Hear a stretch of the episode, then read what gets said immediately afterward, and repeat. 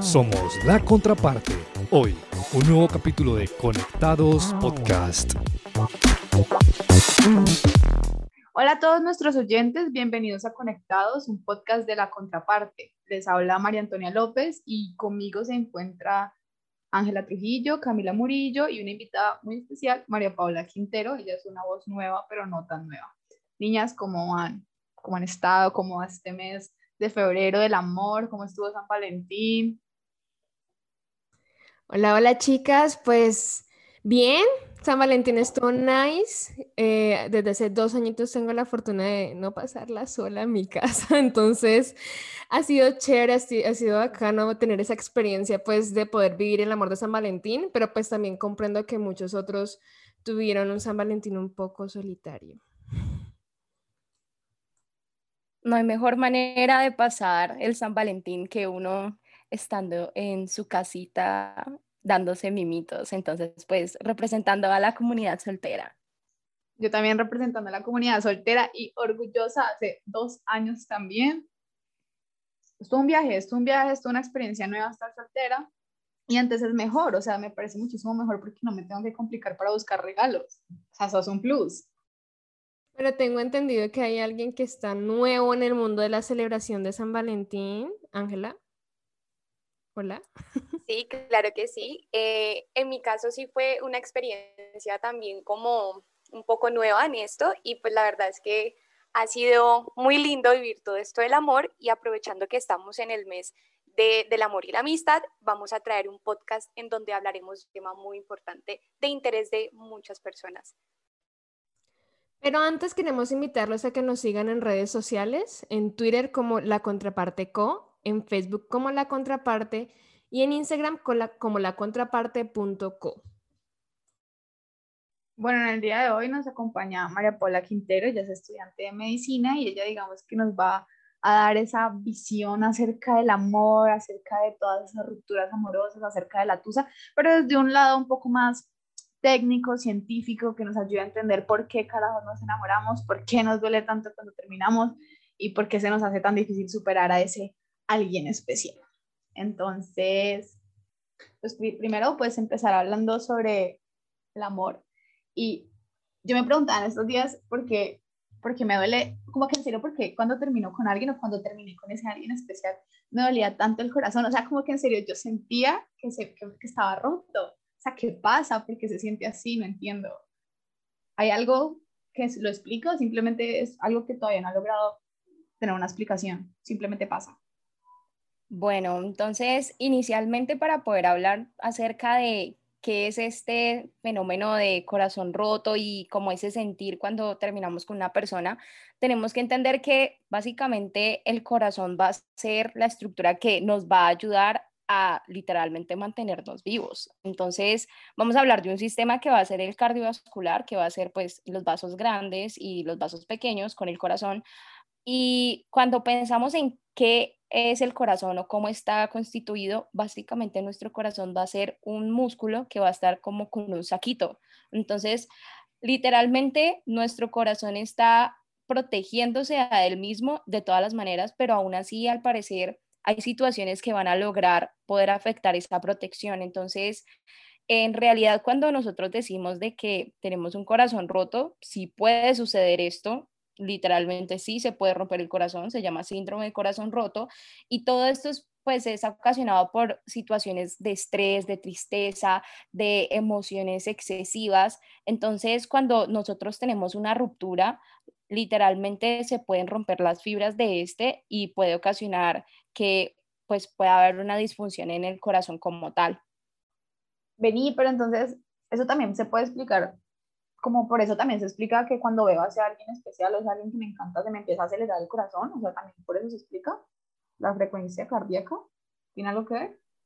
Claro, mira, lo que pasa es que el corazón va a ser, por así decirlo, el órgano que se va a encargar de eh, manifestar todas esas sensaciones que yo tengo a diferentes situaciones. Entonces, digamos, eh, el corazón va a ser el encargado de tener una, una aceleración que va a ser la frecuencia cardíaca eh, que va a responder a los estímulos del cerebro. Entonces, imagínate que tú estás viendo a la persona que te gusta, es como si estuvieras dándole un, un estímulo gigante a tu cerebro. Este va a liberar una serie de hormonas que van a ocasionar que el latido del corazón se acelere. Entonces ahí es donde nosotros sentimos que empieza a acelerarse ese corazón cuando vemos a la persona que nos gusta o inclusive cuando estamos en una situación en donde estamos emocionados pero también se puede ver cuando estamos supremamente tristes o cuando vemos algo que nos rompe sencillamente el corazón. Entonces, la frecuencia cardíaca es como el indicador de cómo está funcionando nuestro corazón en sí. Ve, y Cami y Angie, que todavía se les acelera el corazón, ¿cómo han vivido esa experiencia cardíaca? La experiencia cardíaca ha sido muy buena, muchas gracias por preguntar. Todavía se me acelera el corazón y las tales llamadas maripositas en el estómago, ¿qué dicen? Todavía, digamos que, que todavía sucede, cuando deje de suceder les aviso, les diré, se acabó el amor. Sí, uno se pregunta como hasta qué punto puede llegar estas mariposas eh, estar presentes, como que a pesar de que pase el tiempo, uno sigue sintiendo que el corazón le, le va a mil, entonces es un sentimiento inexplicable, pero muy bonito. Sí, y también tengo entendido que no, aparte de ser como el sentimiento físico, también a niveles como químicos tiene que pasar algo, ¿cierto, Pau? Sí, como les decía, o sea, básicamente hagan de cuenta que tenemos una química del amor, o sea, literalmente se llama así, y es porque cuando nosotros estamos enamorados, se empiezan a liberar una serie de neurotransmisores en el, pues, a nivel cerebral que van a ayudar a que toda esta situación se vuelva una experiencia única. Entonces, esa asociación de las mariposas en el estómago y esa sensación de que, por ejemplo, te sudan las manos y te sientes nerviosa al ver a esa persona, realmente está asociada con una serie de hormonas. Por ejemplo, pues la dopamina es nuestra, por así decirlo, hormona del amor, la droga del amor, y es la que nos va a ayudar a poder reconocer que esta persona nos hace sentir bien y va a haber un estado de, recompensa ante este. Eh, la norepinefrina, pues es cuando yo ya digo, o sea, definitivamente esta persona me encanta y pierdo la razón cuando estoy con ella y pierdo literalmente, o sea, la cabeza. Sí, eso es cuando uno le dice a la amiga, ya, amiga, me perdiste, me perdiste, ya, baila cuando uno ya sabe que realmente ya el corazón le pudo a la cabeza, básicamente. Eh, la oxitocina pues te ayuda a que tú puedas reforzar esos lazos, entonces es lo que se, se, libera principalmente cuando tú tienes contacto con la persona. Entonces pues aquí entra un poco ya el lado de lo físico, del sexo, del orgasmo, pero en general eh, también puede ayudarte, por ejemplo, a desarrollar una sensación de celos.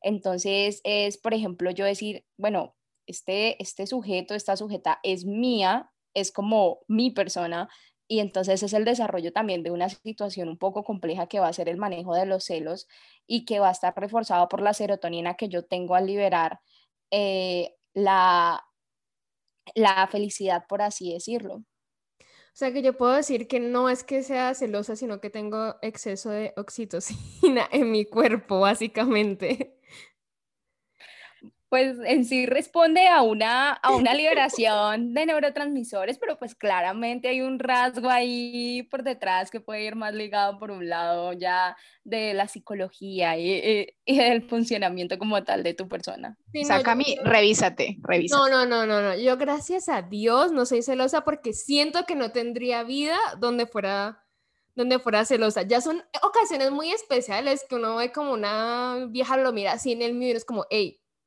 ¿qué estás mirando? ¿Qué estás mirando? Pero de resto no, de resto menos mal, menos mal porque, ay no, qué pereza, no, no podría. Angie? No, yo creo que también estoy en la misma situación, o sea, yo siento que mi nivel de oxitocina es muy, a, a, comparación de muchas personas que yo conozco que tienen relaciones tóxicas, siento que soy muy relajada, entonces siento que mis niveles de oxitocina están bastante bajitos porque no podría vivir tranquila donde los tuviera demasiado altos y no poder estar tranquila. Entonces, pues, es un dato muy interesante. Pero si igualmente usted le pregunta a cualquier mujer y todas, no, yo soy cero celosa. Ninguna mujer admite que es celosa, entonces siento que fueron unas, unas respuestas muy diplomáticas, pero las voy a recibir porque les creo. No, yo conozco gente que sí admite así a capa y espada, de sí. Yo soy solo, a mí que no me vengan a venir con esos cuentos de que con las amiguitas y no sé, o sea, yo creo que todo el mundo... Que con la ex, esa gente que todavía se habla con su ex, ¿qué es eso? Yo creo que se desarrolla como una montaña rusa. O sea, a veces sí, a veces no. Entonces. Es que eso depende del contexto, depende. O sea, uno puede ser muy relajado a veces, pero como les mencionaba, hay ocasiones en las que se pasan y uno sí se saca su territorialidad, como, hey, hey, esto es mío, no me lo toquen. No, yo sí tengo que admitir que, o sea, yo sí soy una persona celosa, ¿eh? pero eh, es algo que uno va trabajando con el tiempo, con la edad, y pues la importancia es que uno le empiece mejor a apostar, digamos, a tener unos niveles de oxitocina elevados, no sé, por, por el placer, en, vez de tener uno una pelea, pues porque hay otra persona ahí que pues uno siente inseguridad, por así decirlo. Ve, ¿y cuál es? ¿Para qué sirve la serotonina? Siempre la he escuchado pero no, no tengo ni idea. Bueno, como te decía, entonces la serotonina es más que todo relacionada con la felicidad. Entonces es la que yo, pues, a situaciones de estímulo eh, que yo encuentro como recompensa, como algo que me va a estimular ese estado de ánimo, pues voy a empezar a liberarla. Y, y pues básicamente es lo que tú sientes cuando, digamos, estás con la persona que te gusta y sencillamente dices, uy, creo que, creo que me siento muy contento, pero pues es algo que también se puede volver adictivo, ¿no? Pero entonces al final la tusa se trata de no es extrañar a la persona, sino que extrañar esa presencia de serotonina. ¿O qué? Pues si ya pasamos a verla como desde un lado químico, por así decirlo, podríamos decir que sí. O sea, ¿qué es la tusa? Pues es como, no sé, la ruptura, finalización de una relación como tal. Sí, he llegado a escuchar como muchas personas que han vivido esta etapa y de verdad me interesa mucho como saber cuáles son los síntomas de la tusa, o sea, qué es lo principal que uno dice, Dios mío, estoy entusado, cuáles son los efectos, cuáles son las causas. Cuando, cuando bajas 10 kilos, ya sabes que viviste la tusa a, a cabalidad. Sí, pues tenemos, o sea, para iniciar tenemos que decir que la ruptura puede ser una ruptura de varios tipos. Como estamos enfocados en un ambiente más de, de San Valentín, pues vamos a hablar como en el ámbito de las relaciones, pero realmente eh, puede ser una amistad o, por ejemplo, un problema familiar o algo que inclusive una relación no definida, o sea, una persona con la que uno sale, pero uno no sabe ni qué es de esa persona o qué. Hacen como con alguien y luego le dejó para, o sea, se hizo la ilusión en la cabeza y ya. El ghosting. y, y, lo, lo fantasmió. No sé, no me ha pasado, pero me han dicho que es duro. Sí, o sea, realmente lo que sucede es que hagan de cuenta que ustedes están sometidas en unos niveles de estrés, de tristeza, de desolación, que literalmente es como, o sea, una angustia, o sea, literalmente van a pasar una etapa de duelo. Y esto se conoce como la montaña rusa de la tusa o la montaña rusa del duelo. Entonces, vamos a tener que inicialmente, vamos a, presentar entonces la crisis, entonces el momento en el que esta persona te deja, te dice, bueno, no da para más, se acabó el amor o realmente no es lo que yo quiero, lo que estoy buscando en la vida. Y empieza entonces un proceso de que empiezo la negación, digo, no, es que no puede ser, o sea, yo le di todo, fui la mejor, pero aún así me dejó. Luego siento la rabia, entonces es, pero es que es culpa de él y como que él no hizo lo que tenía que hacer. Llegas a la depresión que ya es como, o sea, definitivamente, ¿cómo voy a hacer para vivir sin él? Y este es el punto en donde es el punto más importante a nivel como químico del cerebro porque es cuando tu cerebro apenas está acostumbrando a dejar de tener ese estímulo constante. Hagan de cuenta que es como si ustedes fueran adictas a esa persona, a la sensación que les produce estar con él. Y luego sencillamente empiezan a tener un, ya una, se empiezan a acostumbrar a tener esa ausencia, empiezan con la aceptación y finalmente llega el aprendizaje, que es cuando ya empiezan una nueva etapa, que puede ser que encuentren a una nueva persona o que ya encuentren un nuevo estímulo diferente en su vida, como puede ser una pasión, como puede ser un deporte, que les va a ayudar a, cambiar esos estímulos. Mira que esas fases que decís, uno apenas como en la primera ruptura, uno le dicen como que no, pues estás en la negación, y uno dice, ay, esas fases son pura, puras mentiras pero cuando uno lo ve en ah, retrospectiva, uno se da cuenta que eso, es, eso pasa así, tal cual, a no ser que uno sea un cangrejo que vaya para atrás y adelante con la misma persona, pero pues no, yo soy fuerte, yo no cangrejé, pero pues digamos que pues igual mi relación fue hace dos años, tampoco es que sea muy reciente, pero igual al principio yo era negación, ¿no? Anto, Anto, ¿en qué etapa estás ya de la, de la montaña? No, yo ya estoy en el segundo glow up, o sea, yo estoy con una mujer empodera y dice, yo soy independiente, yo necesito un hombre, así estoy ahí. Pero, pero es todo muy cierto y uno ya en la, en la depresión, uno ya empieza a bajar los kilitos y ya luego llega un punto que uno toca a fondo y uno ya dice, no, o sea, o, salgo de aquí o, o nadie me va a sacar. Entonces ya uno lo empieza a aceptar y en efecto llega a eso que todas las muchachas hacen, que es como el glow up, que es como ya empiezan a subir cositas a las redes, a rankearse y, y eso pasa, como que en serio pasa. Y siento que la vida es un constante de eso, porque no necesitas terminar con tu novio, sino que una amistad que termina, algo, una pérdida, lo que sea, siempre tiene esta fase y uno siempre la tiene que vivir en distintas intensidades, claramente. Pues así lo viví yo, es la única experiencia que he tenido. Pues aprendí, sí, pero qué duro, o sea, no se lo recomiendo a nadie, eso es muy duro. Yo creo que es duro, es duro para todos y por más de que de pronto ahorita uno esté en una relación, ve, o sea, le digo fielmente mentiroso el que me haya dicho que nunca estaba entusado. Y si no lo ha estado, lo va a estar y va a pasar por estas etapas y como dice Anto, es algo muy difícil a veces de salir, uno siente que se va a morir, que de ahí no va a salir, que ya no hay luz del sol, pero eventualmente lo superas y cuando te das cuenta y miras para atrás es como, ah, lo superé, soy mucho mejor persona ahora. ¿Angie ha vivido tusa? No, yo por ahora pues no he tenido así tusas fuertes. Fuertes, fuertes, no. Pero ha tenido. Usted dijo que no eran fuertes. ¿Ha tenido?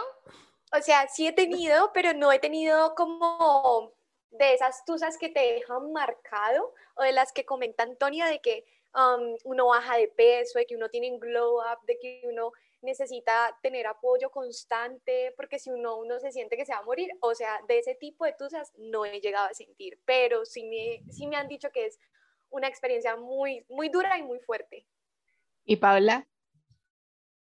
Bueno, no, definitivamente yo sí, sí he tenido mis tusas, la verdad. Al parecer eh, tengo la predisposición de presentar las tusas, pero pues lo importante es, primero lo que decía Antonio, o sea, no cangrejear. O sea, si uno va a superar una situación, no cangreje, realmente no se le recomienda. Usted es básicamente un adicto a esa persona y usted sigue cangrejeando y se va a sentir miserable. Pero lo segundo es que realmente uno cree que se va a morir, uno se tira en la cama y escucha la música triste y todo, pero finalmente no va a morirse, o sea, se lo puedo asegurar, o bueno, hay casos en donde se puede morir, pero digamos que la idea es que no suceda. Y lo más importante es que, pues al menos si va a tener una tusa, apúntele a la lipotusa, pues, porque al menos que uno diga, valió la pena sufrir esto, porque pues voy a estar divina después de que termine el efecto. Ve, yo tengo una pregunta, o sea, ahora que hablamos de todo esto, ¿por qué es tan difícil salir de una traga? O sea, yo no entiendo porque incluso las tragas que no me, no me copian, o sea, que ni saben quién soy, yo todos los días, ay, qué bonito sería casarme con él, pero es que el man X, o sea, el man X, o estoy en la friendzone, o el man no me determina, o el man ni, siquiera me sigue en Instagram, y yo soy ahí boba, boba, boba, pensando en, o sea, en serio, ¿por qué no puedo salir de ahí? Me siento patética, me siento patética. Porque pasa. Bueno, pues esto es algo más relacionado como con ese estímulo que nos da la persona, o sea, digamos en el caso de que sea una persona que uno no conoce o una persona con la que uno no, definitivamente no hay la posibilidad, una, una friendzone o algo así, pues realmente se relaciona más con que esa persona te genera a ti un tipo de estímulo, pero como les decía, o sea, es, te, ¿por qué cuesta tanto salir de una traga? Pues porque uno está adicto a esa persona, básicamente. Y vas a pasar por un síndrome de retiramiento que es literal acostumbrarte a no tener ese estímulo de esa persona y a volver a los niveles normales de, de las hormonas a nivel cerebral y que uno diga, uff, o sea, definitivamente ya entiendo que esta persona no es para mí o que sencillamente la razón por la que nunca estuvo preparado para darme la atención es porque pues no era correspondido. Estás escuchando La Contraparte.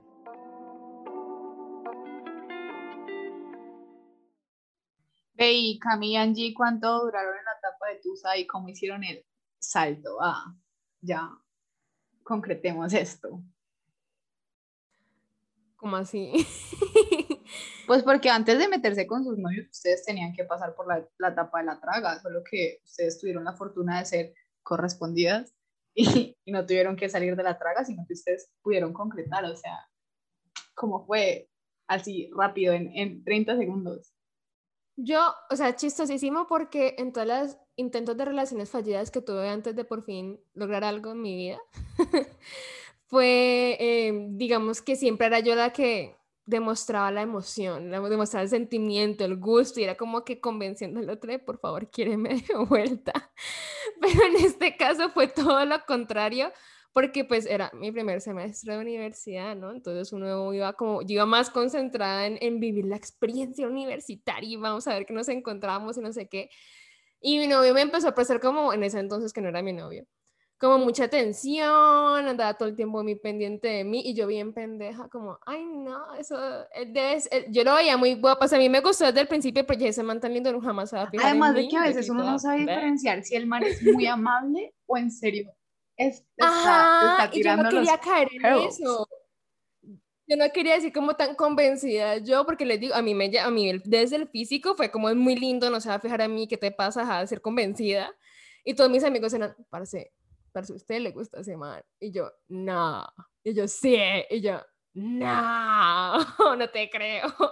Hasta que ya después, sí era como que me daba un besito en la mejilla y como de vez en cuando, todo sutil, y yo como, a la verga, ¿será que sí le gusto? ¿Cómo así? ¿En qué me metí? Y ya luego fue, la verdad es que él fue el que se lanzó, o sea, llegó un punto en que ambos como que sabíamos que nos gustábamos y él fue el que se lanzó y menos mal no me tocó que hacerlo a mí, parce, porque hubiese sido un caos completo y absoluto. Pero Paula, Paula, cuéntanos tú cómo han sido tus declaraciones. Porque Paula es un ejemplo a seguir, la verdad, mis respetos. Bueno, la verdad, en ese ámbito yo siento, no sé si será mucha confianza o, o la necesidad de simplemente decir lo que siento. Y la verdad, yo sí soy partidaria de que si usted lo siente, dígalo. O sea, no se quede con nada, tírese de una, hágalo. No me ha salido del todo bien, eh, pero tampoco me ha salido del todo mal. O sea, las personas con las que he tenido como que mis experiencias siguen estando en mi vida. Y la verdad, yo pienso que mientras uno hable como con la verdad y como que uno sea muy fiel a uno mismo, pues las cosas no pasan mal, obviamente. Y literal, sí, o sea, como dice mi querida Cami, pues sí, me... Ve, o sea, por lo menos yo nunca me le he declarado a nadie, pero yo soy muy obvia. O sea, yo soy una tonta. Yo soy una tonta, a mí se me nota. En esos casos es mejor decirlo. No, cállate. Porque- No, déjame así, a mí se me nota. Yo asumo que la otra persona coge mis, mis, mis indirectas. Es que yo soy muy tonta. Yo soy muy Yo tonta. siento que es mejor que las Pero- cosas salgan natural. O sea, que no tengas que forzar las cosas y nunca tener como la intención de que se den, sino que si, si fue para vos, pues las cosas se dieron y, y resultaron y, y ya. Pero no, no forzar nunca para que se dé una traga o para que se dé un- una relación con esa persona.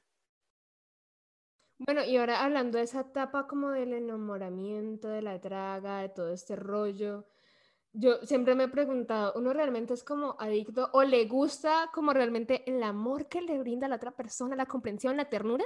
¿O sencillamente que te está prestando más atención que el resto de la gente? Porque eh, siento que en ocasiones mucha gente jura que es amor, pero mentira que les gusta que les preste atención.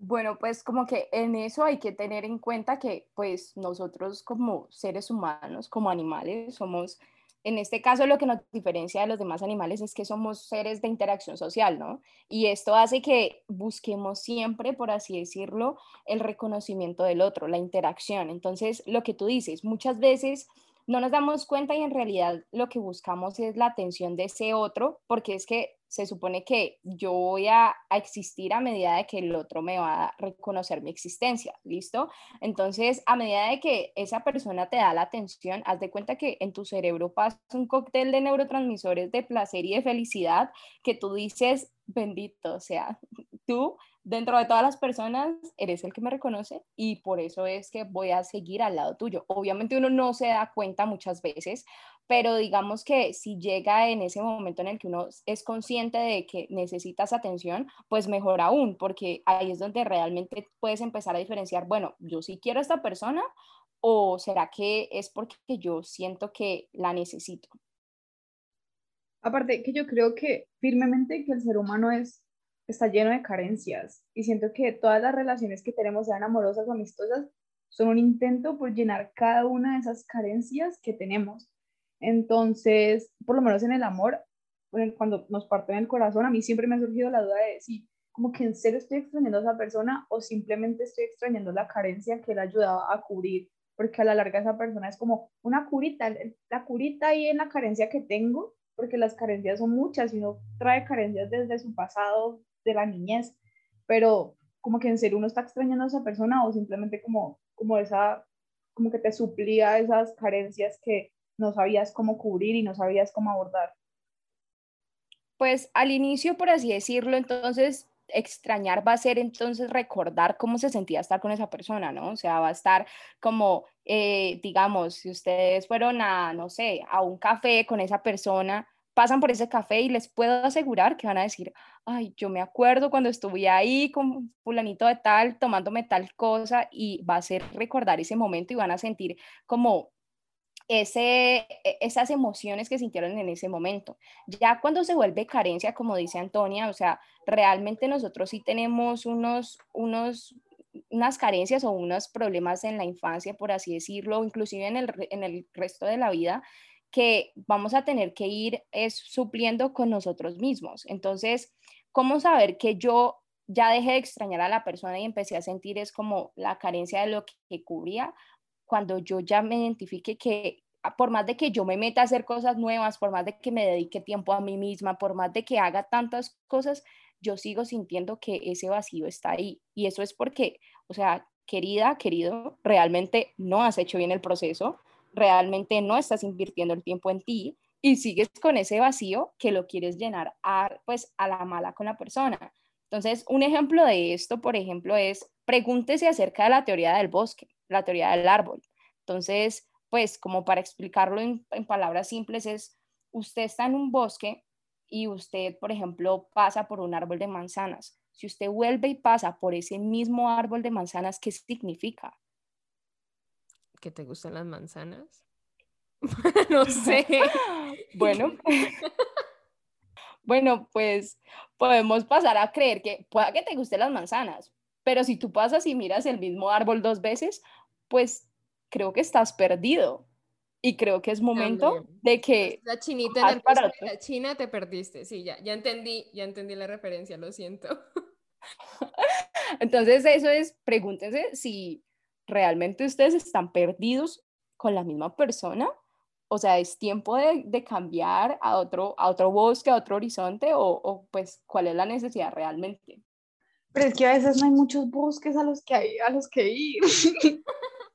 Ya no son muchos peces en el mar, muchos bosques por recorrer. No hay, no hay variedad. Yo no sé la gente cómo tiene acceso a tantos bosques, que me expliquen a qué bosques puedo ir. Yo siento que eso es a medida de que uno o sea, un bosque, un bosque que no sea Tinder, obviamente. Un bosque distinto a Tinder, por favor. Podemos entrar en el mundo de la modernidad, Tinder, Bumble, bueno, pues, o sea, todos estos lugares, pero realmente usted no está interesado, tal vez es, bueno, comencemos a salir un poquito más, comencemos a conocer gente de otros lados. Es difícil, obviamente, al principio es difícil, pero así se conocieron mamá y papá, entonces tiene que funcionar.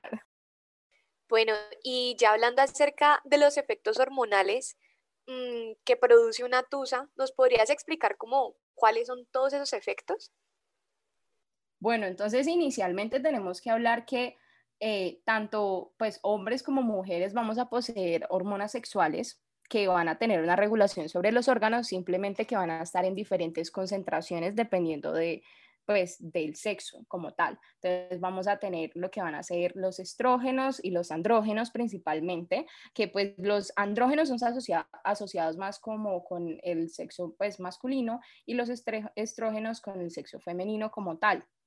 Cuando ustedes están pasando por un proceso de, TUSA, Básicamente la tusa, hagan de cuenta, es una depresión, ¿listo? Es como un proceso de depresión, es el proceso donde ustedes están en un estrés tan elevado que básicamente lo que se va a liberar es el cortisol, que es la hormona del estrés, o sea, literal comienza a liberarse muy rápidamente. Este va a ir a liberar las diferentes fuentes de, de eh, almacenamiento de energía, que en ese momento nuestra energía va a ser la glucosa, se va a aumentar el glucagón, que va a ser la hormona que me va a regular eh, la glucosa como tal. Entonces voy a tener, por así decirlo, una, una glucemia temporal o un aumento porque voy a, a estar diciéndole a mi cuerpo como si necesitara la energía, ¿listo?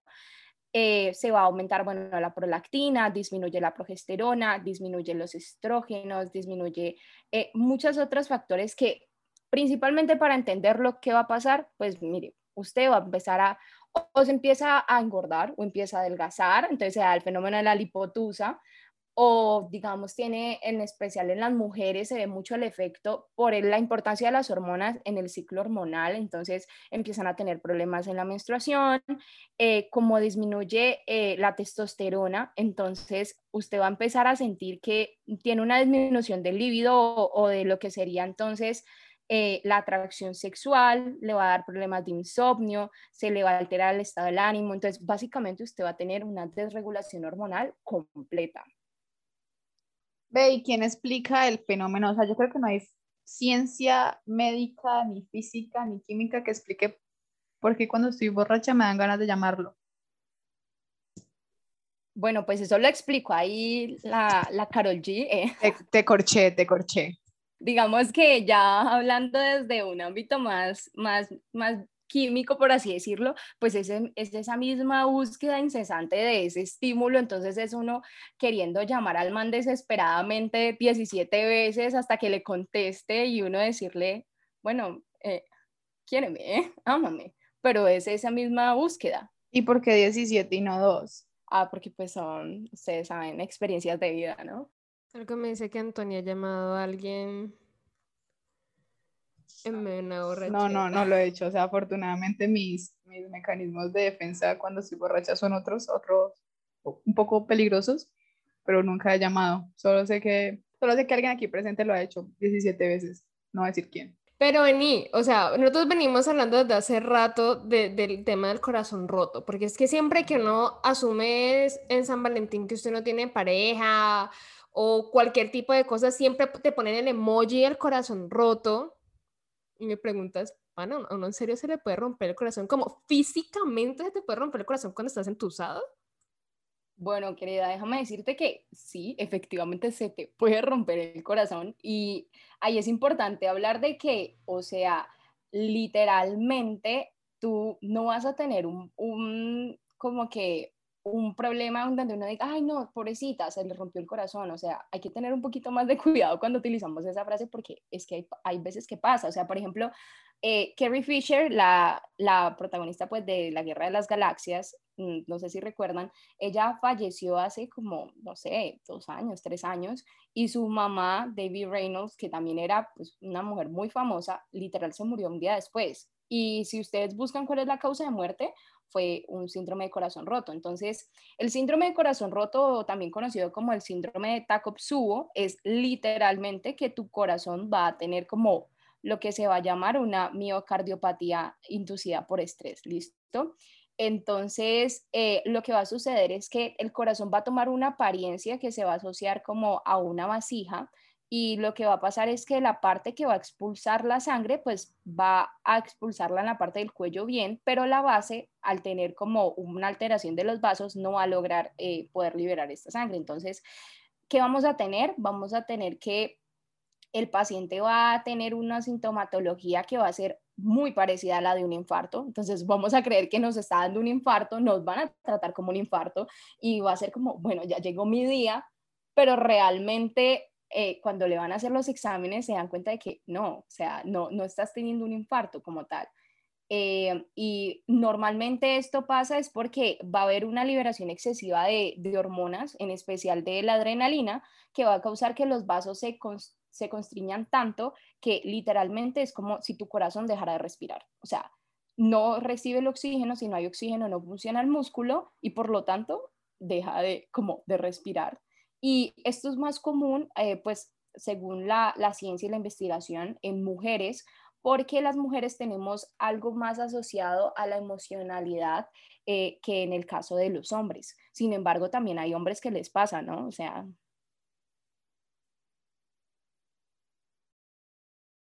Aparte que yo siento que los hombres se les da muy bien cuando terminan con alguien, eso es como solladitos, terminé, ¿quién sigue? Pero pues las mujeres siento que les da más duro, eso es, o sea, solo soy yo o en serio hay como un un modus operandi de eso?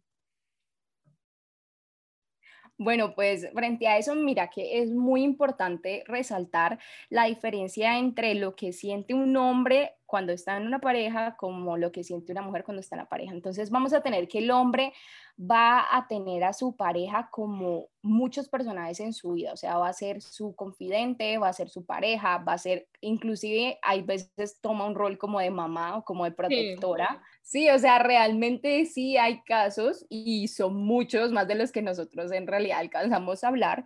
Entonces, por ejemplo, ¿cuál es la diferencia cuando eh, un hombre tiene el corazón roto a cuando una mujer tiene el corazón roto, básicamente es que el hombre lo que va a sentir es que va a tener esa ausencia de quien se preocupe por ellos, ¿listo? Entonces, como es un ser que va a necesitar que le estén recordando constantemente de que necesita estar seguro, de que necesita estar bien, entonces lo que va a suceder es que va a tener una reacción literal de que, bueno, voy a sentirme mal, pero lo particular es que se sienten mal hasta que consigan una nueva cuidadora, ¿listo? Entonces, es literal como, bueno, ya conseguí una nueva persona que se preocupa por mí y pues ya no voy a necesitar la, el, el, sentimiento de tusa. Entonces el hombre tiene una tusa tardía porque se le toma más tiempo darse cuenta de que ya no tiene esa cuidadora, a diferencia de la mujer que la mujer sí lo tenemos más asociado como con, ay, no, el corazón, pues los sentimientos y lo que significa esa persona. Y a diferencia de los hombres, se ha podido ver en la ciencia que el, corazón de la mujer a medida de que más veces se, como que se afecte o tenga emocional, eh, emociones fuertes, en realidad es un corazón que no se va a recuperar del todo, a diferencia del hombre, que el hombre sí va a poder lograr tener una recuperación, por así decirlo, casi completa. Aparte que ustedes han visto, pues que normalmente se dice que un hombre nunca le termina a la novia actual sin saber que tiene otra por ahí asegurada, una rosita en bajo. Una rosita en bajo, como Y yo sé que yo sé que generalizar está mal, pero pero pasa.